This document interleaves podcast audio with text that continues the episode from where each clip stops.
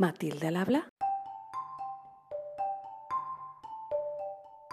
Si Einstein hubiese nacido mujer, seguramente hoy sería un desconocido, porque sus méritos se los habrían llevado sus compañeros. Esto es algo que ha sucedido históricamente y se conoce como efecto Matilda, en honor a Matilda Jocelyn Gage. Este efecto da nombre a este podcast en el que damos voz a las científicas de la Asociación de Mujeres Investigadoras y Tecnólogas de España, AMIT.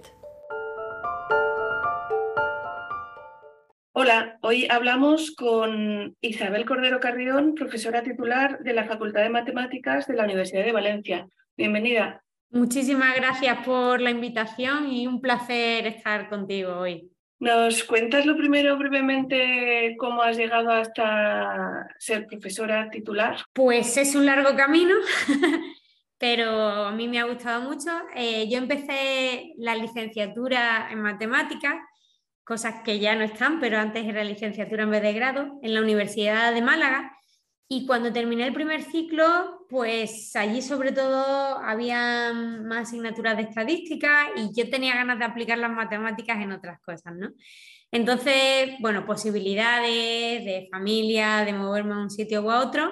En Valencia, eh, la licenciatura de matemáticas tenía optativas que tenían que ver con, con, astrofísica y con relatividad y con muchas cosas, con fluido.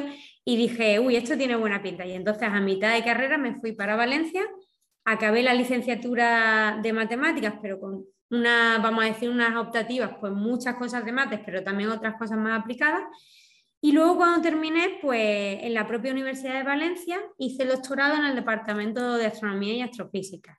Y bueno, como eso normalmente no basta, y eso depende mucho de las circunstancias, del área, del momento, etcétera, pues salí fuera de España. Eh, estuve dos años y pico en Alemania, en el Max Plan de Astrofísica en Garching, que está muy cerquita de Múnich. Y luego estuve pues, un año también en, bueno, en el Observatorio de París-Medon, que está muy cerquita de París. También estuve por Bélgica otro año y después de este periplo, pues vuelvo a España con una plaza ayudante doctor. Eh, no me salió la ayudantía a la primera, o sea, que la gente no se desanime, si no te sale a la primera, pues tienes que seguir intentándolo. Pero bueno, volví a Valencia Em, en el área de matemática aplicada dentro de la Facultad de Matemáticas.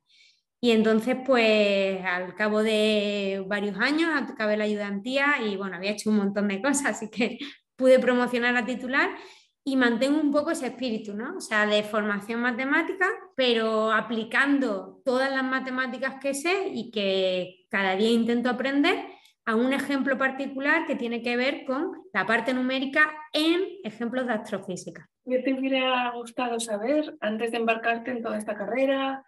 O si nos quieres contar alguna cosa que hayas superado en este proceso. Pues una de las cosas que cuando miro hacia atrás y pienso qué le diría yo a la Isa de hace unos cuantos años, pues creo que le diría que sea muy consciente de que en ciencia no lo sabemos todo, ni aunque sea un catedrático muy senior con mucha experiencia, tampoco lo sabe todo.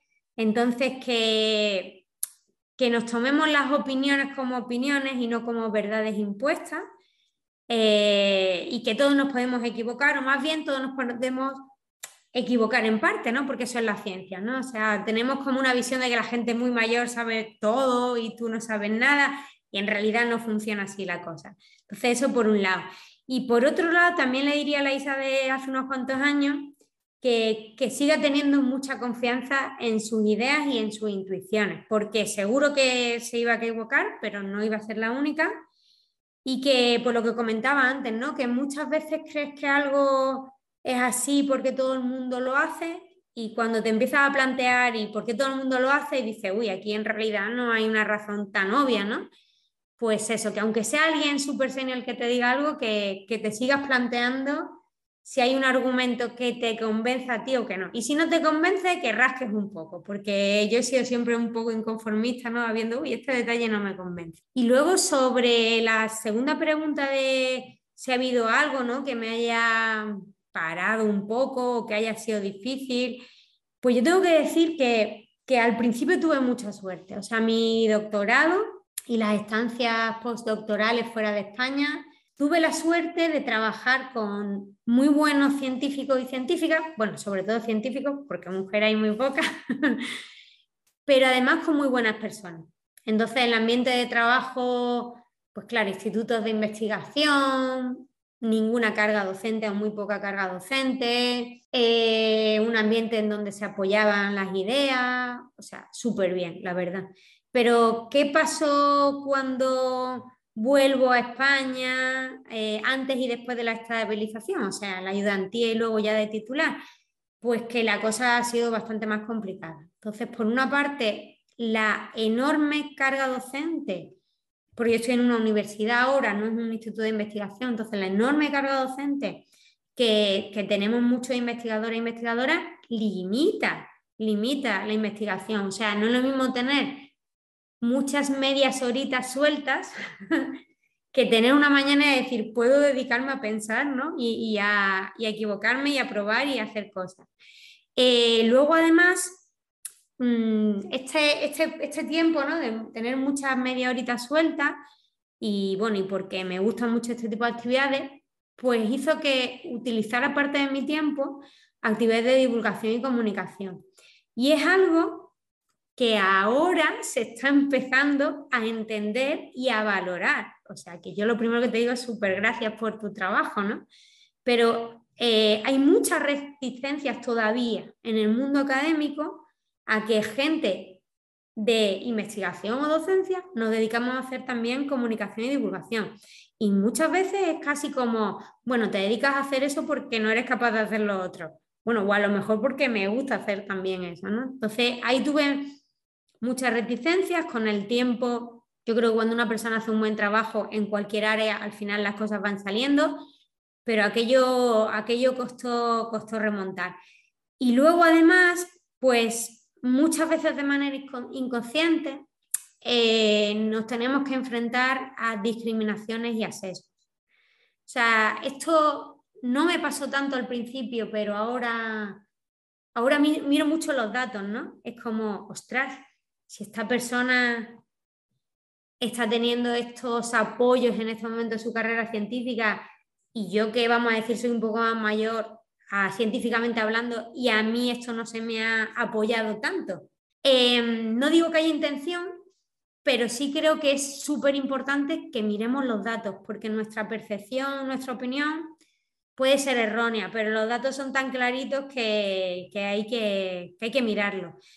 Y creo que la clave para superar todas, todas estas cosas es confiar en ti misma o en ti misma, organizarte muy bien, o sea, ser consciente del tiempo que tienes y decidir en qué quieres utilizarlo y decidirlo tú, no los demás, para bien o para mal. Y luego, pues lo que te comentaba antes, ¿no? Que cuando veas algo que no te cuadra o que no te termina de, uy, esto me da mala espina, mirar datos y esos datos luego hacerlos públicos. Es decir, esto no me cuadra y no me lo guardo para mí. Esto no me cuadra, me lo llevo a una reunión de trabajo. Digo, oye, chicos, chicas, esto hay que hacerlo de otra manera o lo estoy yo viendo mal entonces, creo que se están abriendo muchos puntos en donde podemos compartir opiniones, o sea, no tanto para criticar porque sí, sino para decir, creo que aquí hay un fallo, vamos a hablarlo, vamos a entenderlo, vamos a buscar las causas y vamos a intentarle poner remedio. Em, bueno, no sé, hay gente que esto se lo encuentra antes, yo me lo encontré un poco después y fue como, ¡pum!, todo de sopetón, ¿no? muchas gracias, muy, interesante de todo esto que cuentas. Vamos a movernos ahora a la ciencia que haces. Que en tu página web dices que haces relatividad numérica y ondas gravitatorias. Entonces, ¿nos cuentas de una forma sencilla qué son las dos cosas? Claro. Em, a ver, la relatividad numérica tiene dos partes, relatividad y numérico. Entonces, de lo que se trata es de intentar entender la teoría de la relatividad general, a través de simulaciones numéricas. ¿Y por qué? Bueno, la teoría de la relatividad general es la teoría que propuso Einstein, 1905 relatividad especial, 1915 relatividad general.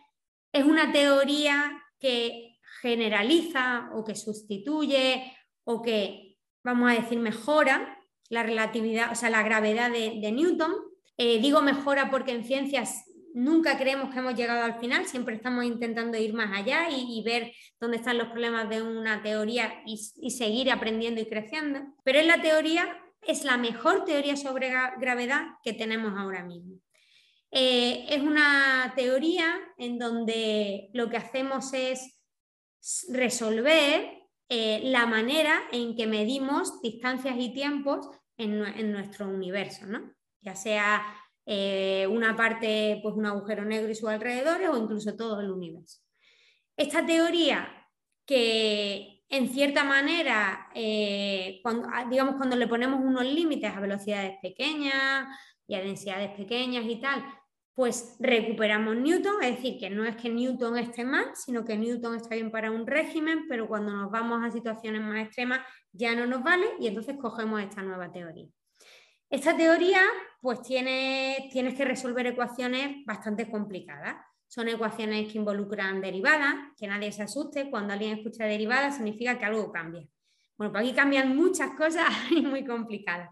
Entonces hay derivadas de segundo orden, o sea, son derivadas complicadas, hay un montón de términos, hay muchas ecuaciones que están muy acopladas entre sí, eso significa que un pequeño cambio en una puede alterar eh, el resto de variables, entonces son complicadas de resolver. De manera analítica, con lápiz y papel, se pueden resolver algunos casos. Pues es, por ejemplo, eh, si imponemos muchas simetrías, es decir, si tenemos muy poquitas variables que resolver, a veces tenemos soluciones analíticas de lápiz y papel. Y hay algunas muy importantes porque nos permiten entender mucho. Pero cuando queremos complicar eh, y quitar esa simetría o considerar algunas situaciones más generales, pues esas ecuaciones no se pueden resolver con lápiz y papel. Y necesitamos pues, utilizar matemática y matemática aplicada. Y la matemática aplicada va de eso, de inventarse herramientas, estrategias para poder resolver cierto tipo de problemas que en matemáticas no se pueden resolver con lápiz y papel. Y un poco esa es la parte de relatividad numérica, ¿no? Entonces, desde cómo escribo las ecuaciones antes de ponérselas al ordenador, cómo las escribo en el ordenador, un montón de detallitos técnicos de cómo voy resolviendo cada una de esas partes. Y entonces, pues, tienes que mezclar un poco de todo. Y luego las ondas gravitatorias. Una pregunta antes de que pases a eso. ¿Utilizas relatividad numérica o, aunque no seas tú, utilizáis para los satélites de GPS o no hace falta tanta complicación para los satélites? Sí, eh, lo que pasa es que a lo mejor utilizas relatividad general, pero con alguna aproximación. Em, los, los, GPS, las correcciones, vamos a decir, cuando yo paso de Newton a, a lo siguiente, si tengo en cuenta solamente relatividad especial, el GPS tiene una corrección que no es suficiente. Necesitan meterle relatividad general, o sea, las correcciones que nos sale el GPS y que no nos manda Teruel cuando estamos en Valencia, estoy siendo un poco exagerada, tienen en cuenta ambas cosas, pero la corrección por relatividad general es más importante que por relatividad especial. Eh, o sea que sí, que hay que tenerlo en cuenta. Otra cosa es que a lo mejor aunque sea relatividad general, puedes hacer algunas simplificaciones, en fin, o algunos truquitos para intentar calcular aquello más rápido. Cuando uno plantea una nueva teoría, lo normal es que, bueno, tengas algunos motivos, ¿no? O sea, yo planteo esta nueva teoría porque creo que tiene que tener esta pinta. Pero cuando uno plantea algo nuevo, aparecen sorpresas. Bueno, pues una de las sorpresas, bueno, hay dos sorpresas que aparecen en la teoría de la relatividad general que no están en la gravedad de Newton. Y esas dos sorpresas se llaman agujeros negros y onda gravitatoria. El agujero negro, eh, bueno, es súper complicado y sería la verdad uno, bueno, es uno de los temas más apasionantes en investigación actualmente y tiene que ver con regiones del espacio-tiempo en donde la luz ni cualquier otra, otro objeto puede salir, ¿no? Entonces, realmente conocemos algo de esas regiones, pero todavía queda mucho por hacer. Bueno, no me meto en ese berenjenal, pero bueno, el segundo, eh, el segundo elemento nuevo que aparece en la teoría de la relatividad general son las ondas gravitatorias.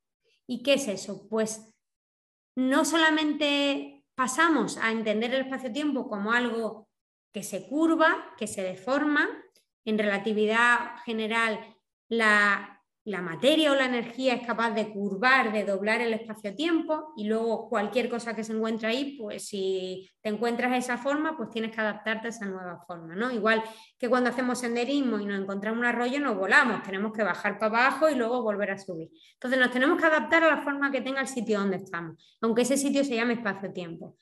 Pero no solamente tiene la capacidad del espacio-tiempo de curvarse, sino que tiene la capacidad de vibrar y podemos pensar en la superficie de, un lago, cuando llueve o cuando tiene una piedra que, que se mueve, que se deforma, o puedo pensar en una cama elástica cuando yo estoy saltando sobre ella, que no solo se deforma, sino que si yo no paro de saltar, pues aquello vibra un poco. Pues estas vibraciones del espacio-tiempo son reales, fueron predichas como consecuencia de la relatividad general y se llaman onda gravitatoria. Y no es que algo vibre sobre el espacio-tiempo, sino que es el propio espacio-tiempo donde yo estoy el que está vibrando. algunas veces he escuchado hablar de ondas gravitatorias como eh, sirenas cósmicas. ¿Nos cuentas qué es eso? Bueno, las, eh, las sirenas cósmicas o las candelas, ¿no? a veces también se utilizan esos términos, suelen ser eh, objetos con propiedades muy bien establecidas, muy estándares que nos permiten inferir otras cantidades. Entonces, lo que sucede es que gracias a estas simulaciones que podemos hacer en nuestros ordenadores y superordenadores, porque hay veces que hay que irse a ordenadores muy grandes, si tenemos en cuenta que la relatividad general es la teoría de la que nos fiamos, vamos a decir, yo en las ecuaciones que le meto al ordenador son las de la relatividad general, puedo resolver esas ecuaciones y hay sistemas que emiten una señal gravitatoria, una onda gravitatoria, que tiene una forma muy bien determinada, muy bien establecida. Entonces, si yo recibo una señal, por ejemplo, sobre todo las binarias, la fusión de dos agujeros negros que giran uno alrededor del otro, cada vez más cerca y más rápido, y se terminan fusionándose. Bueno, pues el patrón, vamos a decir, de onda gravitatoria que emiten esos sistemas es muy claro, lo, tenemos como súper bien identificado. Entonces, cuando recibimos una señal, si se trata de ese tipo de sistema, podemos inferir propiedades sobre ese objeto. En particular, muchas sirenas estándar o candelas estándar en astronomía, por ejemplo, se han utilizado para inferir distancias. Sabemos que la amplitud, o sea, la, la onda gravitatoria cuando se propaga, es la misma forma, porque, o sea, llega muy lejos, tenemos señales de millones de objetos que están a millones de años luz y miles de millones de años luz, pero lo que sucede es que conforme se propaga, la forma no cambia, pero la amplitud se reduce de manera proporcional a la distancia. Así que si yo tengo una señal que la tengo muy bien identificada, muy bien, la conozco perfectamente y me llega, pero sé que la amplitud está reducida por el factor que sea, yo puedo estimar la distancia a la que está ese objeto. Entonces hay en astronomía no solamente las ondas gravitatorias, pero también hay otros objetos que digamos de nuevo tenemos súper detalladas algunas propiedades y cuando las observamos podemos correlacionar lo que yo debería esperar recibir con lo que he recibido e inferir otras eh, cantidades, como por ejemplo la distancia a la que están esos objetos, ¿no? Eh, ¿Nos cuentas cuál es la pregunta entonces así mm, fundamental que estés intentando contestar en tu área y cómo se relaciona el trabajo que haces tú en concreto con esa pregunta? Bueno, yo te diría, una de las, de las preguntas fundamentales podría ser probablemente qué pasa dentro de un agujero negro. Y, y otra pregunta fundamental podría ser, ¿es la relatividad general la mejor teoría de gravedad que podemos considerar? Probablemente las dos cosas vayan, vayan enlazadas, eh, y es uno de los mayores retos, uno de los mayores retos. Eh, ojalá la naturaleza nos diera pistas de por dónde tirar, porque ahora mismo todas las observaciones que tenemos cuadran perfectamente con todas las simulaciones que, tenemos, que hacemos nosotros en los ordenadores.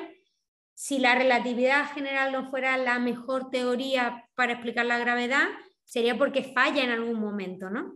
Y por eso estamos tan obsesionados con mirar qué ocurre en regímenes súper extremos, porque es allí donde a ver si falla tiene que ser en un sitio complicado. ¿no? y probablemente los agujeros negros sean un buen sitio donde mirar. En la teoría de la relatividad general, en el centro de estos objetos aparecen cantidades que, divergen, que son, se hacen infinitamente grandes. Cuando en una teoría en física aparecen este tipo de, de cantidades infinitamente grandes, normalmente son pistas de que hay algo que no, está, no termina de cuadrar. Esa teoría probablemente haya que mejorarla para poder explicar lo que hay ahí. Lo que ocurre es que, y bueno, entonces dice, bueno, si estoy en el centro del agujero negro, ahí tiene que haber algo que no estoy contando bien, eh, me voy a acercar todo lo que pueda. Pues todo lo que pueda que nos hemos podido acercar a los agujeros negros sigue cuadrando con relatividad general. Así que estas dos preguntas están muy enlazadas y, estamos ahí intentando escudriñar mucho a ver qué pasa. Eh, por otro lado, también engancha con cuántica, o sea, sabemos que increíblemente pequeño, ahí la cuántica tiene que decir algo, y el centro de un agujero negro es increíblemente pequeño también. Así que sería una pista, bueno, por eso los agujeros negros aparecen en tantas áreas de la física, no solo en relatividad, también cuántica y demás. ¿Cómo ayuda lo que yo hago? Pues un poco lo que comentaba de las simulaciones numéricas. Yo puedo poner en mi ordenador el ejemplo de teoría que tengo, que es la relatividad, puedo intentar poner las condiciones de un escenario astrofísico que luego voy a observar y puedo comparar las predicciones que hace mi modelo en el ordenador, la radiación gravitatoria que emite el sistema o otras propiedades que podría observar y luego puedo intentar observar estas propiedades. Claro, en el momento en que haya una pequeña diferencia, pues hay que comprobar las dos partes, a ver si yo me equivoco en el ordenador, entonces hay que revisar que todo esté bien, que no haya ningún problema numérico, hay que revisar que las observaciones pues también estén bien, que no haya ningún problema instrumental y hay que buscar estas diferencias porque nos van a dar pistas de por dónde podemos seguir abriendo camino. ¿Y trabajas tú sola con tu ordenador o superordenador o cómo va eso? Bueno, normalmente eh, los grandes pasos no los da una persona, lo dan muchas personas y no los da una persona o muchas personas en un momento dado, sino que es un trabajo progresivo de décadas, incluso de varias décadas, ¿no? años y décadas. Entonces, la parte eh, de simulación, pues la relatividad numérica, llevamos varias décadas. Eh, la relatividad general tiene 100 años, pues la relatividad numérica, pues unos cuantos menos, pero varias décadas trabajando. Los primeros intentos de resolver algunos escenarios pues eran un poco a pedales, porque los ordenadores también iban un poco a pedales. Ahora tenemos mejores ordenadores y también sabemos resolver mejor esas ecuaciones. Eh, y al final uno pone su granito de arena en este camino en donde todo el mundo va, va contribuyendo. Normalmente, bueno, desde mejoras en cómo escribir las ecuaciones en el papel a cómo implementar o resolver esas ecuaciones en los ordenadores. Y, al final aprenden mucho. O sea, muchas veces intenta resolver un problema porque antes lo, antes lo ha intentado otra persona y no lo ha conseguido resolver. Y ya sabes por dónde pueden fallar cosas, ¿no? dices, ay, pues si falla por aquí, voy a intentar yo hacer otra idea por otro lado. Y luego la otra parte también, o sea, una parte instrumental funciona porque ha habido un desarrollo técnico y tecnológico brutal a lo largo de décadas. Hay un momento en el que tu instrumento es suficientemente sensible para ver una señal, pero detrás hay un montón de caminos hasta poder llegar a esa tecnología. En esa parte no he contribuido tanto, o sea, ahora formo parte de la colaboración Virgo, pero sigo trabajando en la parte más de numérico y en la parte de comunicación y divulgación, pero intento aprender cuando voy al observatorio, pregunto mucho, intento aprender de mis colegas en la parte más tecnológica y sobre todo, o sea, es una pasada la complejidad que tienen estos aparatos y la sensibilidad a la que son capaces de, llegar. ¿Dónde están los detectores de, esta colaboración y un poco cómo, cómo es el mecanismo de la colaboración? Bueno, la colaboración en la que yo estoy se llama Virgo Em, principalmente está formada por grupos en Europa, son más de 700 miembros. Em, y el instrumento físicamente está en un sitio que se llama Cachina, que está muy cerquita de Pisa, en Italia. Tiene forma de una L gigante eh, acostada sobre el suelo, dos brazos muy largos, que son estos dos brazos de la L, y funciona utilizando lo que se llama la interferometría óptica. En el punto donde los dos brazos de la L se unen, eh, tenemos un láser. Ese láser tiene propiedades muy específicas de homogeneidad y de un montón de cosas, detalles técnicos. Ese láser lo que se hace es que se pasa por un, por un cristalito, por, un, bueno, por una cosa que se llama divisor de haz, que lo que hace es que la mitad de la luz la deja pasar y sigue recto por uno de los brazos de la L y la otra mitad de la luz la refleja de manera perpendicular y se va por el otro brazo perpendicular de la L. Cuando, llega, cuando los dos haces de luz llegan al final de esos brazos, ahí tenemos un espejo que también tiene unas propiedades súper, súper especiales, se refleja la luz, se reflejan los dos haces de luz y se vuelven a encontrar en el punto donde se habían separado. el interferómetro explota la naturaleza ondulatoria de la luz. O sea, la luz se comporta como la luz, no voy a entrar en lo de onda corpúcula porque yo diría la luz se comporta como la luz, pero en algunos eh, experimentos te recuerda a los patrones de interferencia de onda que vemos, pues, pues lo que decía antes, ¿no? Cuando tiramos dos piedras en el agua, se generan dos ondas que se juntan ¿no? y pasan una a través de la otra. Ese patrón de interferencia es muy característico. Si no tenemos alteración en el sistema, ya sea por onda gravitatoria o por alguna otra cosa que provoque ruido en el instrumento, la luz que viene por un brazo y la luz que viene por el otro brazo se cancelan. Tienen una fase opuesta, se cancelan y cuando se vuelven a juntar los dos haces de luz no vemos ninguna luz. Tenemos un detector, una cámara y dice, uy, no ve ninguna luz. Está diseñado para que si la distancia exacta de uno de los dos brazos de la L y el otro es igual, yo ahí no veo ninguna luz. Pero si pasa una onda gravitatoria, las ondas gravitatorias cuando nos atraviesan no nos desintegramos, ni explotamos, ni nada, sino que las dimensiones de los objetos que atraviesan pues cambian un poquito. Entonces, según la relatividad general, cuando una onda gravitatoria pasa, en el plano perpendicular al de su propagación, pues es como si yo estoy mirando a la cámara o a la televisión, pues la dirección de la televisión a mí, ¿no? Pues eh, se propaga en esa dirección y yo que estoy en el plano perpendicular me distorsiono, me hago un poco más grande en una dirección y un poco más pequeño en otra. Entonces, en resumen, si la onda gravitatoria pasa, según lo que nos dice la relatividad general, un brazo se hace un pelín más grande y el otro un pelín más pequeño. Así que cuando se vuelven a juntar los dos haces, como ya las distancias de los brazos no son exactamente las mismas, el patrón de interferencia es diferente, donde antes no había luz porque había una cancelación, aparece un poquito de luz. Entonces ese es el eh, fenómeno que utilizamos y se utiliza porque estos instrumentos son extremadamente sensibles y precisos. Cuando hablo de que se hace un poco más grande o que se hace un poco más pequeño, estoy hablando de muchos órdenes de magnitud, ¿no?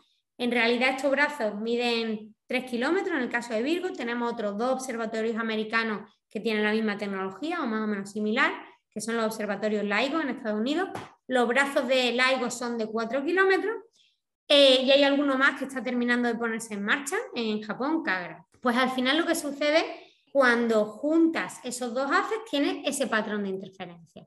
Y no somos uno, somos varios, e intentamos recoger la información de cada sitio, claro, porque no solamente la onda gravitatoria, sino que hay un montón de cosas que están ahí fastidiándonos las mediciones y demás. Cuando digo que es extremadamente sensible, me refiero a que estos 3 kilómetros en el caso de Virgo o estos 4 kilómetros en el caso de LIGO, el un poco más grande, un poco más pequeño, es algo así como entre una centésima y una milésima parte el tamaño que tiene un protón en el núcleo de un átomo.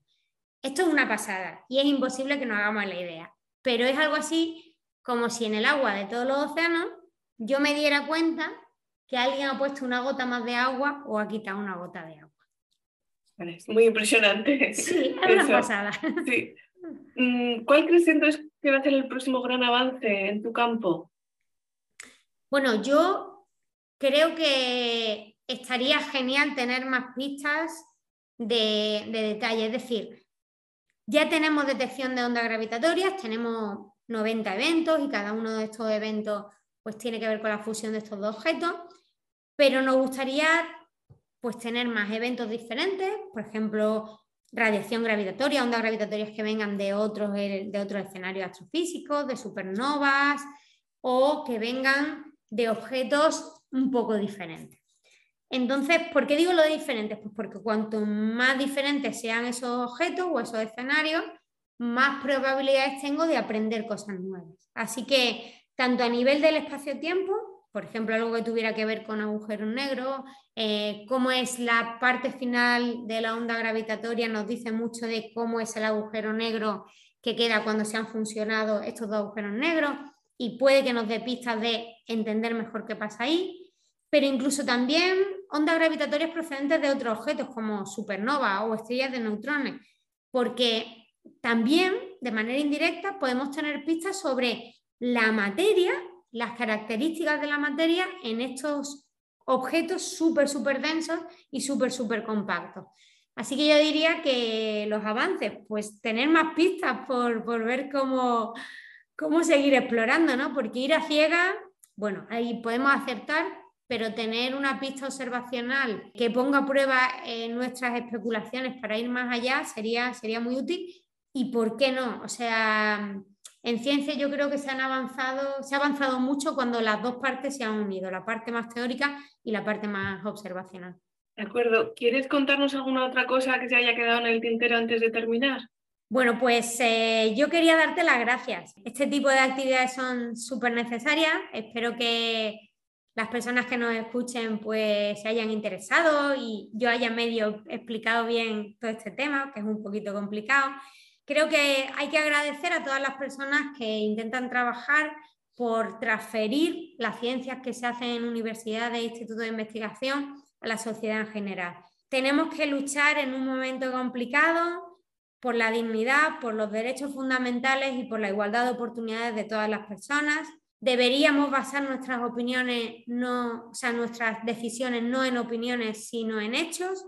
Y la ciencia debería, y el pensamiento crítico ¿no? que hay detrás de la ciencia, pues creo que debería de ser una herramienta fundamental para tomar mejores decisiones y sobre todo para ser más libres a la hora de tomarlas. Bueno, muchísimas gracias Isabel por este final apoteósico. Muchas gracias. Reivindicativo.